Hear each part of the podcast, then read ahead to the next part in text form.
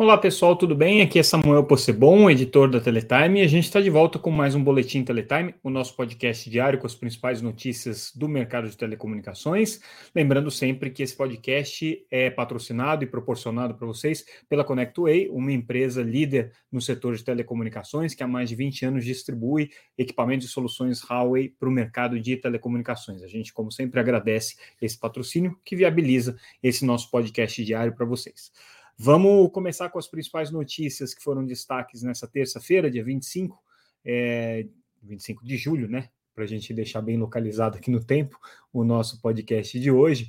É, a principal notícia, que vai ser também notícia agora nessa quarta-feira, porque a gente deve ter repercussões da divulgação dos resultados, diz respeito, obviamente, ao balanço do segundo trimestre da Vivo é operadora principal, é, maior operadora de telecomunicações em faturamento hoje no Brasil, é, que anunciou nos resultados do seu segundo trimestre e também, portanto, do primeiro semestre, é, um aumento é, substancial no lucro aqui. O lucro da Vivo cresceu é, nesse segundo trimestre 47,2% em relação ao mesmo período do ano passado. É, com isso, o lucro líquido da empresa foi para 1,123 bilhão de reais é, nesse período compreendido entre abril e junho. Portanto, um resultado aí positivo para é, operadora. Se a gente considerar o ano inteiro, o primeiro semestre né, é, desse ano, o lucro já chega aí perto de 2 bilhões de reais, com um aumento em relação ao ano de 2022 de quase 30%, 29% de aumento no lucro nesse primeiro semestre em relação ao ano passado. É, o, o, segmento que mais chama atenção da Vivo, obviamente, é onde ela se destaca, é no segmento móvel, principalmente por conta do serviço pós-pago, que é, é, o filé mignon da operadora. Todo mundo é, do mercado de telecomunicações sabe que a Vivo, até por ser a operadora mais antiga que existe é, há mais tempo no mercado móvel, ela ainda tem é, a maior parcela dos é, usuários de telefonia móvel com o ticket médio mais elevado. E por isso mesmo ela tem resultados muito expressivos aí é, nesse segmento. No caso especificamente do segmento móvel, as receitas dela tiveram uma alta de 7,6% no segundo trimestre desse, desse ano, é, chegando aí a um total de 12,7 é, bilhões de reais em faturamento no segmento móvel. Tá? Se a gente considerar o, o o, aliás, 12,7 bilhões no total, com destaque no segmento móvel, em que o, o aumento foi de 10,1%, é, chegando a um faturamento total de 9 bilhões de reais. Esse foi o, o, o faturamento da, da Vivo. Ela, é, se a gente olhar no segmento de mercado, na banda larga fixa e no, nos serviços fixos, é, a Claro é maior, um pouquinho maior do que a Vivo. Agora, o que destaca ela mesmo é no segmento móvel. Né? É, no segmento pós-pago, especificamente, o crescimento foi de 13,3% no, nas receitas nesse primeiro, nesse segundo é, trimestre, e no segmento é, pré-pago, que é o segmento hoje menos é, valorizado pela Vivo e pelo mercado de uma maneira geral, houve um recuo aí nas receitas da casa de 1,6%. Já no segmento fixo, é, a Vivo faz aquela diferenciação entre os serviços que ela considera core, que são os serviços hoje mais importantes para ela, e é, os segmentos legados, que são os serviços que ela já considera menos importantes. Então, considerando os mais importantes, basicamente banda larga e IPTV, ela teve um crescimento aí no segundo trimestre de 2,3%, chegando a quase 4 bilhões de reais de faturamento, né? 3,8 bilhões de reais. É, serviço especificamente de banda larga por fibra da Vivo está crescendo, né? Cresceu 14,3% na comparação com o mesmo período do ano anterior. Já os segmentos legados tiveram uma perda substancial de 17,4%, o que significa telefonia fixa, significa também o serviço de banda larga em redes é, de cobre e também o serviço de DTH. Então, hoje, o faturamento da Vivo com esses serviços não legados está aí na casa de 820 milhões de reais por trimestre. E do ponto de vista financeiro, de uma maneira geral, EBITDA de 5 bilhões, com crescimento de 11,1%, número é, importante, margem de praticamente 40% no EBITDA da empresa. É, em termos de custo, ela teve um pequeno crescimento de custos, mas é, o que houve, onde a queda foi mais significativa mesmo, foram nos investimentos. E aí a gente é, nota que o setor de telecomunicações como um todo está retraindo investimentos esse ano. Então, é, no, primeiro, no primeiro semestre, é, o Avivo investiu 2,3 é, bilhões de reais, uma queda aí de 8,6%, é, o que significa é, uma, uma, uma participação aí de investimentos na casa de 18,5% é, da receita líquida total da empresa. Esse é, o, é, o, é a proporção aí de investimento que, elas estão, que, que ela está fazendo.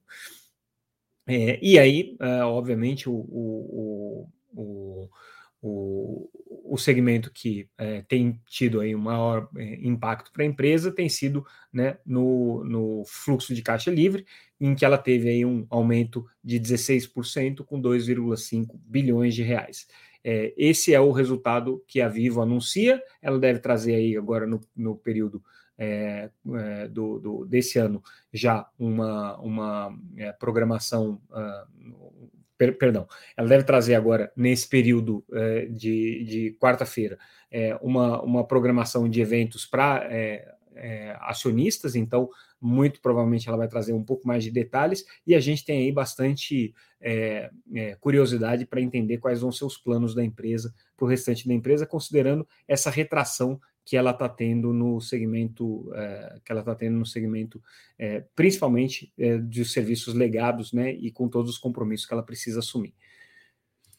Falando em compromissos, a gente traz a matéria aqui que é, hoje foi publicado finalmente o acórdão da Anatel com relação aos valores é, para a migração das concessões para o regime de autorização. Isso interessa diretamente a Vivo, interessa também para a Oi e para Claro e para as outras concessionárias de telefonia fixa.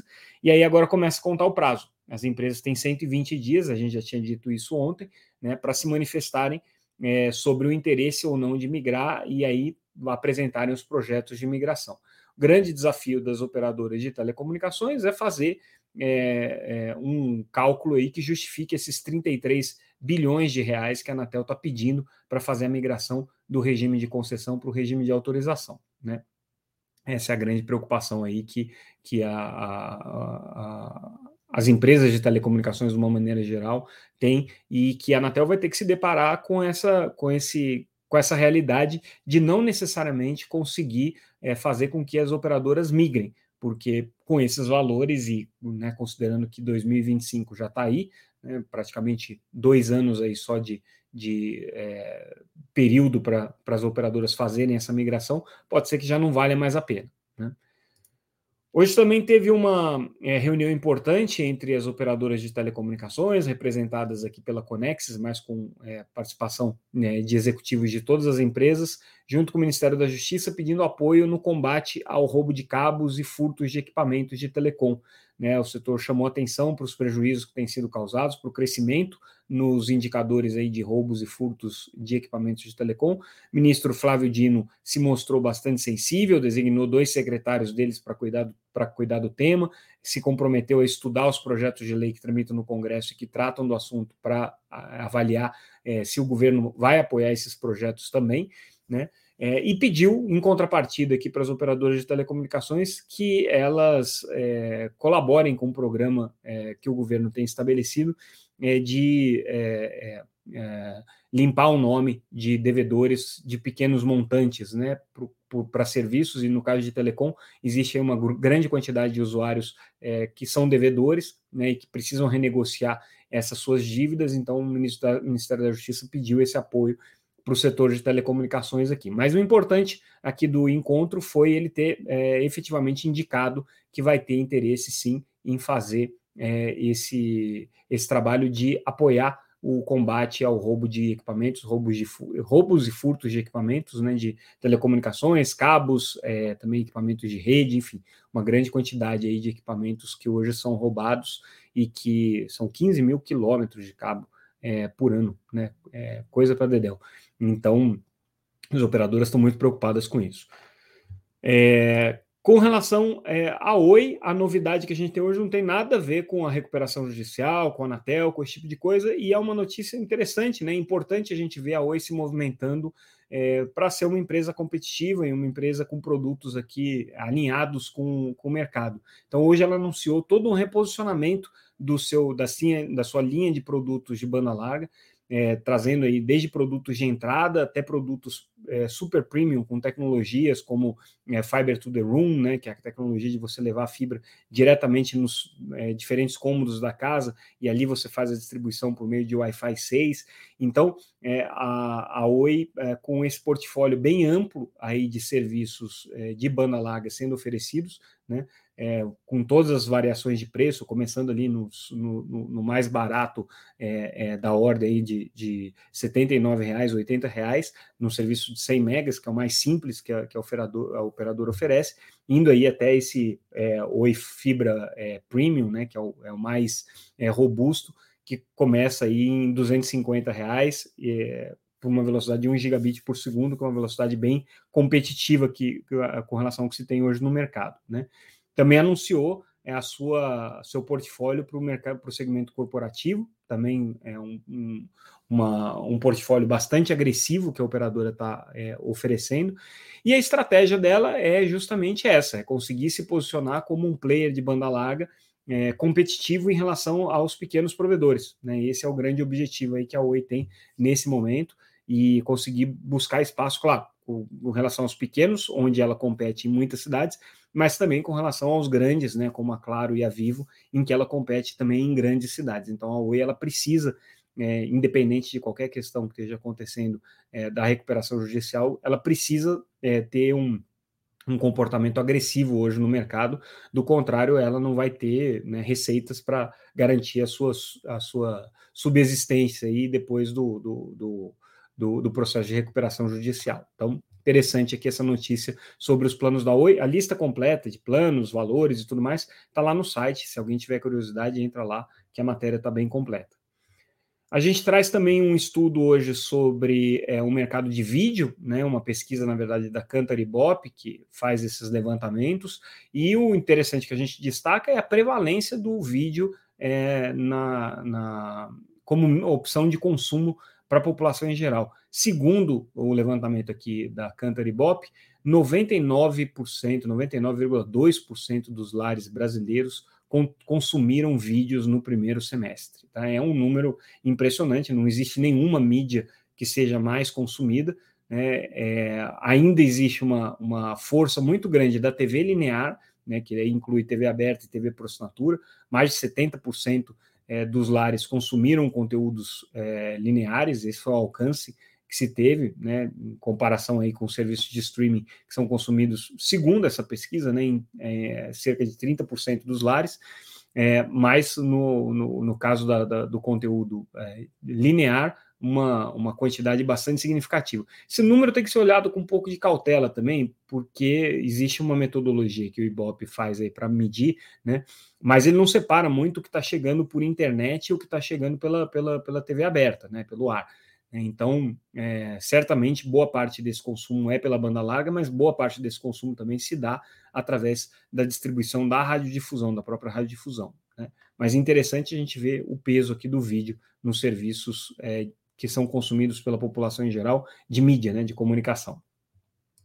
E aí a gente fecha o nosso boletim de hoje, só trazendo a informação de que a TIM Brasil, que já, a gente já tinha é, informado que tinha é, anunciado uma captação de debêntures, ampliou um pouco mais ainda essa emissão de debêntures, estava na casa aí de 4 bilhões e, e meio, mais ou menos, foi a 5 bilhões. Então, eles vão ampliar essa emissão de debêntures. O objetivo principal aqui da TIM Brasil, que é acionista da TIM é, operadora, né, é, é fazer um, uma, uma, uma distribuição é, de lucros para os acionistas. Esse aqui é o, é, é o objetivo dela. Então, é, com isso, a gente fecha o nosso boletim de hoje. Agradecemos, como sempre, a audiência de vocês. Agradecemos também, como sempre, o nosso patrocinador, a ConnectWay. É, recomendo que todo mundo que acompanhou esse nosso boletim pelo YouTube também fique ligado aí nos nossos canais de áudio, é, onde esse podcast é distribuído. Se você está nos canais de podcast tradicional, e quiser assistir no YouTube, estamos lá também. Estamos em todas as redes sociais e é, lembrando que pelo site você se inscreve para receber a nossa newsletter, o que também é muito legal e importante para o nosso trabalho vocês acompanharem e, e, darem audiência também lá no site. Então, ficamos por aqui. Agradeço mais uma vez é, a audiência de vocês e a gente volta é, com o nosso próximo Boletim Teletime. Obrigado, pessoal. Até mais.